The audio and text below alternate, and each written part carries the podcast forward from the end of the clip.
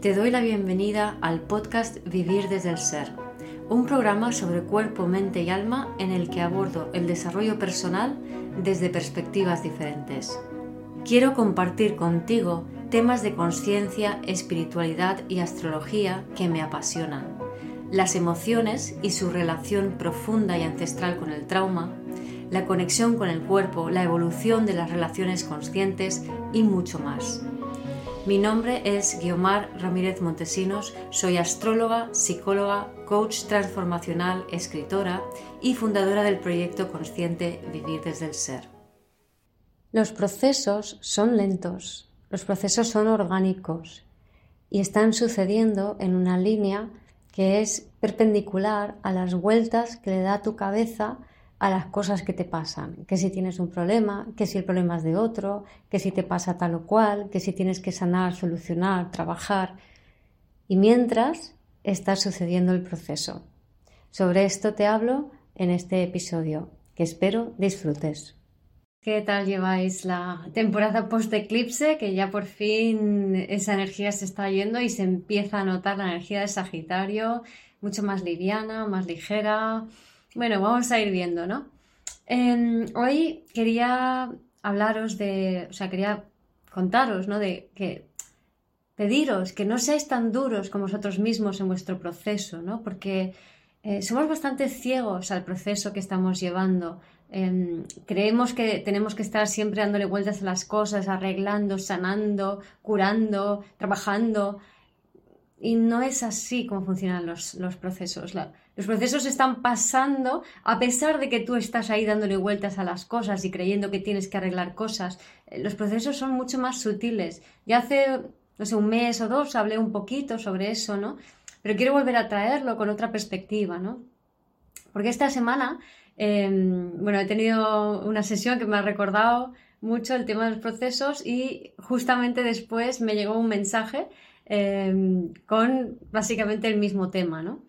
Y, tiene un poco que ver con el, rechazo em, y cómo a través del rechazo, o sea, el rechazo es un miedo del ego que lo que nos hace es eh, estar fuera de nosotros, criticándonos y criticando a otros, ¿no? Es, es la, el miedo del ego que tiene que ver con la conciencia de separación, con la división, con la culpa, con la mente, eh, por tanto con el rechazo, con el ver buenos y malos, blancos y negros, ¿no? Em, entonces, el tema es que es súper, o sea, lo que, lo que me encuentro es que las personas, o sea, en general, eh, empiezan a darle muchas vueltas a las cosas, como Em, no sé, cuando te apodera una situación y empiezas a, comerte el tarro sobre esa cosa y a decir qué es lo que pasa aquí, y no puedes descansar y no puedes dormir porque tu cabeza sigue dando vueltas con esa situación, con esa circunstancia. Y entonces eso te lleva a perderte más todavía en la historia, cuando la historia es totalmente irrelevante al proceso que está sucediendo por debajo. Es más, toda esa comedura mental, o sea, la comedura de tarro, todas esas vueltas de la cabeza de que si él me ha hecho, ella me ha hecho, de que si esto ha pasado, ha dejado de pasar, de que si no llega o llega, todas estas historias que nos montamos no tienen nada que ver con el proceso que se está llevando, o casi nada, ¿no? O sea, sí tienen ecos de situaciones, pero en realidad no es el proceso. Entonces, quiero compartiros un poco el, el ejemplo de esta, de esta sesión Em, porque me pareció súper revelador, ¿no? Y, muy, muy, muy arquetípico, o sea, esto nos pasa a todos, ¿no? En, un nivel o en otro. Luego también quiero compartiros eh, un proceso propio y mm, pues daros unos tips sobre cómo observar em, esta mente que, se pelea y que, y que rechaza y que se autorrechaza y que es la que nos impida comprender que el proceso es algo que está sucediendo a pesar de todo, ¿no? Entonces, en este caso, Em, esta persona intenciona un cambio en su vida y, conecta con, la claridad de que viene a ser feliz y a compartir el amor que ella siente por la vida y por los demás, ¿no? Eso es un episodio de entra la luz y ya sabemos que cuando entra la luz sale la mierda. Entonces, aparentemente de manera inconexa, empieza a sentir que, bueno, una, en una relación con una persona empieza a pensar mal de esa persona, em, o a sospechar que no es querida por esa persona que la rechazan, que tal. En realidad no está pasando nada de eso, ¿no? Sino que son sus propias preocupaciones, sus propios miedos eh, más profundos, infantiles, heredados, son los que se están activando en el cuerpo, ¿no? En el fondo, todo es una activación del cuerpo, es decir, hay una contractura muscular, una contractura de la, un giro de la fascia y eso es lo que hace que la mente tenga esa sensación de desasosiego, de hay algo fuera de lugar, hay algo fuera de lugar, ¿no? Y entonces ese algo fuera de lugar nos hace como buscar qué es lo que está fuera de lugar. Ese algo que está fuera de lugar, a su vez, esa contractura se creó por una resonancia con un programa antiguo, ancestral, de padres, abuelos, bisabuelos, hasta siete generaciones atrás. Y entonces eso tu mente lo conecta con lo que está pasando hoy.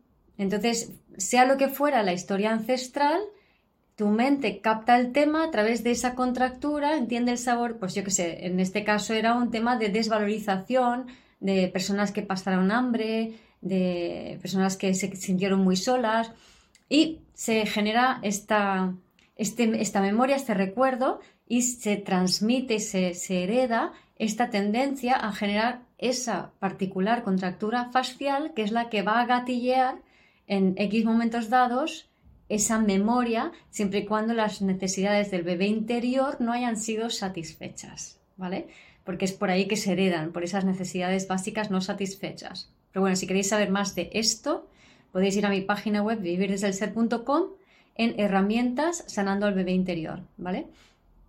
Aquí ya no voy a profundizar más en ello porque muchos ya, ya lo conocéis.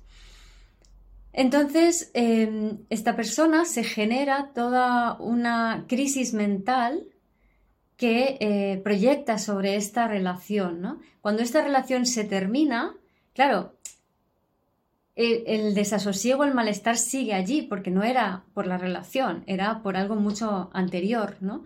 Entonces lo proyecta sobre otra situación, en este caso una situación de enfermedad, ¿vale? Y empieza a preocuparse, a preocuparse, a preocuparse por la enfermedad. Aquí es donde va muy bien indagar más a fondo y preguntarte, ¿y qué es lo peor que puede pasar? ¿Y qué es lo peor para mí? Y si me pasa esto, ¿qué es lo peor que puede pasar? Ir tirando del hilo con estas preguntas hasta que llegas a una toma de conciencia de un hecho que no tiene sentido en tu vida actual, ¿no? Entonces ahí es donde se va a ver esa conexión con eh, otras vidas, ¿no? O, con, sea, me refiero a vidas de, tus ancestros o vidas pasadas, como quieras verlo. Pero bueno, es, lo mismo, ¿no? Tus patrones de la infancia, tus vidas pasadas, tus ancestros, es lo mismo, son un patrón con una historia, ¿no? Total que, para resumirlo, esta persona mmm, cargaba con una fidelidad ancestral de sus padres, de sus abuelos, de sus bisabuelos, siempre con la misma historia, de desvalorización, de soledad, de carga de, obligaciones y trabajo y de desvalorización, Entonces, estos elementos estaba siempre proyectándolos sobre hechos externos y nunca llegaba a terminar de hacer el duelo, porque como estamos tan en la mente y no somos conscientes del proceso, no profundizamos en el duelo no profundizamos en el sentir real, sino que nos quedamos en la imaginación, la película y, ay, pobre de mí, y si esto pasa y tal. Entonces, en el momento en que entro en la película, eso duele, pero eso es mental. La, emoción real es solamente sentida y no te lleva a ninguna interpretación ni juicio, sino te lleva a una realización, ¿no? Y a una toma de conciencia más profunda de, de, esa, de ese sentimiento, de esa sensación en tu cuerpo, ¿no? Entonces, en este caso había una huida de, la soledad, ¿no? O sea, tenía muchas historias de soledad y las personas de su árbol familiar se habían, o sea, habían, eh, en base a esa soledad, para no sentirla, algo que es muy típico, habían eh, como hecho, hecho, hecho, hacer, hacer, hacer, em, para sobrecargarse, para entonces refugiarse en el aislamiento y la soledad Em, de manera voluntaria y es como, vale, yo estoy sola pero porque quiero. ¿no? Entonces vais a encontrar muchas veces que las personas que nos sobrecargamos tenemos la tendencia o sea, interiormente lo que hay es un miedo profundo a la soledad, ¿no? Y sentir la soledad es muy importante porque es una de las emociones que nos ayudan a hacer el salto de la línea temporal, que es un salto de conciencia, que es donde estamos ahora, ¿no? Entonces, también si queréis ver más sobre línea temporal, mi página web, herramientas, línea temporal. Entonces, em, en este caso la llevé a todos los hechos que habían sucedido en tres generaciones hacia atrás, y se dio cuenta de cómo eh, lo que ella estaba sufriendo correspondía más a eso que a su vida actual. Y se dio cuenta cómo con sus pensamientos estaba creando la realidad que no quería, pero que sí se adaptaba a la realidad ancestral. ¿Y cómo sabemos que eso fue que, que era real? Pues muy sencillamente, porque cuando conectas con la verdad, tu cuerpo se calma. ¿Por qué? Porque tu fascia recibe la información que le falta y hace se abre. En el momento que se abre, la energía circula. Entonces, ahora echamos un paso para atrás y volvemos a. ¿Os acordáis que dije que había intencionado, eh, está en un cambio vital, deja una relación, eh, empieza con otra, que también se termina, eh, se da cuenta de, que viene aquí a, a dar alegría y amor a los demás, entra la luz, sale la mierda, los eclipses, todo este proceso. Y de repente, claro, o sea, el tema es que en la vida lo que, lo que, nos, lo que nos invita es como a observar este proceso y entender que cada vez que intentamos interpretar y ver qué tengo que aprender, qué tengo que arreglar, qué tengo que, no es más que distracciones mentales de el sentir, porque no sabemos sentir profundamente, no sabemos sostener nuestras propias emociones y sensaciones en el cuerpo y eso hace que, los procesos sean más difíciles o dolorosos para nosotros. Pero el proceso no es esa comodidad de tarro, esa preocupación, esos problemas, sino todo lo que está sucediendo desde la intención, entra la luz hasta que sale la mierda, hasta que entra más luz, hasta que sale las mierda, más mierda y así sucesivamente hasta que ya te vas acercando a esa mejor versión futura posible tuya, ¿vale? Eso es el proceso. Y ese proceso va a tener una longitud que es la que tiene, ¿no? No puedes acortarla, ¿no? Y, por ejemplo, me pasó, em, claro, yo los procesos mentales me los pillo, pero los físicos no me los pillo. Entonces, em, tengo dos, implantes y una corona doble eh, desde hace 11 años y se me había ido soltando y no me había dado cuenta. Ahora, si lo pienso y miro para atrás, o sea, sí que lo sabía, pero era como que no terminaba de darme cuenta, no terminaba de accionar, no, no terminaba de pedir la cita en el dentista. Y cuando por fin lo hice, me atornilló la, la, corona que estaba suelta, se me quitó un dolor en, en, los riñones que tenía desde principios de este año, o sea que he estado, estamos al mes 11, he estado 10 meses sufriendo dolores de espalda. Y, y con la postura un poco encorvada porque no conseguía ponerme recta y con dolor en las caderas y problemas en, las piernas y los pies, todo por un implante. Y eso no me doy cuenta hasta que me toca darme cuenta. Y todo lo que pasó entre medias, es decir, todo ese dolor y todas las memorias celulares asociadas a ese dolor, era parte del proceso que yo tenía que vivir. Y mientras estamos viviendo ese proceso, nos peleamos contra ese proceso con pensamientos eh, de rechazo por ejemplo, con la crítica, con la autocrítica, hay un, eh, con pensar que hay un problema, que esto está mal, que yo lo estoy haciendo mal, que no me gusta, que tal, eh, con esa mm, desasosiego, esa sensación de que no estoy, de que algo está mal, de que hay una china en el zapato, de que las cosas no van bien, em, de por qué, por qué. Todas estas historias de mm, la cabecita que no para, todo eso es síntoma de que estás viviendo un proceso y ese proceso está un poco desubicado, ¿no? Entonces, al igual que hemos intencionado cuando tenemos claridad de hacia dónde, esa visión así de golpe, hacia dónde vamos, eh, intencionamos ir hacia allí, también podemos intencionar que estos procesos sean un poco más leves, sean un poco más suaves, ¿vale? Em, ¿Qué más quería contaros?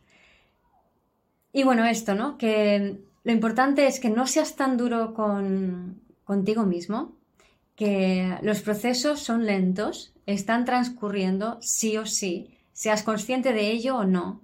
Todas las pajas mentales que nos montamos y explicaciones y búsquedas y tal, simplemente son distracciones de ese proceso. Entonces, en la medida en que conseguimos colocarnos, satisfacer nuestras necesidades básicas, es fundamental para ayudarte a colocar esos procesos. Eso también está en mi página web, Sanando el Bebé Interior. Liberar memorias, memorias celulares, también lo podéis ver allí. Todo eso nos va a ir ayudando a que estos procesos sean más suaves, más llevaderos, más tranquilos. ¿Vale? Así que nada, contarme vuestros procesos, si, sois, si podéis verlo, si podéis sentirlo, o cómo lo estáis llevando, si os está dando mucho por la cabeza dar vueltas, o qué, o ya estáis ubicándolo más en el cuerpo. Y no os castiguéis si va lento, porque todo es perfecto tal y como es.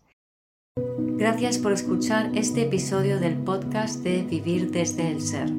Si te gustó el contenido y los temas que hemos abordado, dale a me gusta, suscríbete a mi canal Comparte este episodio con quien crees que lo pueda necesitar y te invito a visitar mi web vivirdesdeelser.com y a seguirme en las redes.